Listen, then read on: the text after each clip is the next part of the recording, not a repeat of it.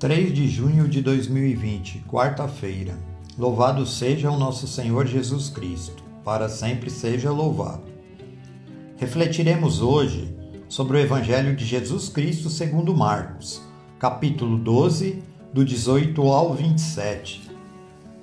Neste evangelho, alguns saduceus vêm a Jesus questionar, ou melhor, afirmar que não existe a ressurreição e colocam uma situação para pô-lo à prova.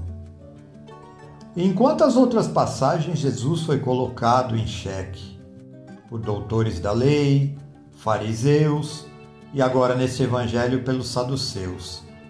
E ainda hoje neste mundo, questiona-se esse mesmo Jesus, que já provou que ele é, ao que ele veio e ao que virá. Sabiamente, Jesus responde aos saduceus que ao morrermos ressuscitaremos. Nem homem, nem mulher precisará mais se casar, pois seremos como os anjos do céu. E termina dizendo que ele não é Deus dos mortos, mas Deus dos vivos, o Deus dos nossos antepassados. E nós que cremos nas promessas verdadeiras de Deus, temos que ter a convicção que nossa vida aqui na terra é que nos levará à vida eterna, a ressurreição dos mortos.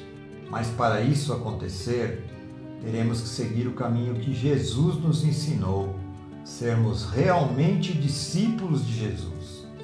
Assim, conseguiremos chegar à ressurreição dos mortos e vivermos eternamente ao lado do nosso Senhor, como anjos do céu. Que consigamos cumprir os mandamentos de Deus, como Ele quer, não como nós queremos.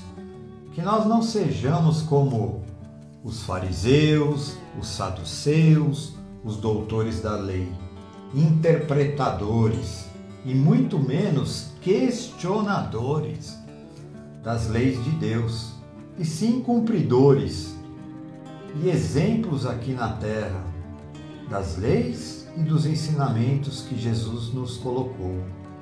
Que assim seja. Deus nos abençoe. Em nome do Pai, do Filho e do Espírito Santo. Amém.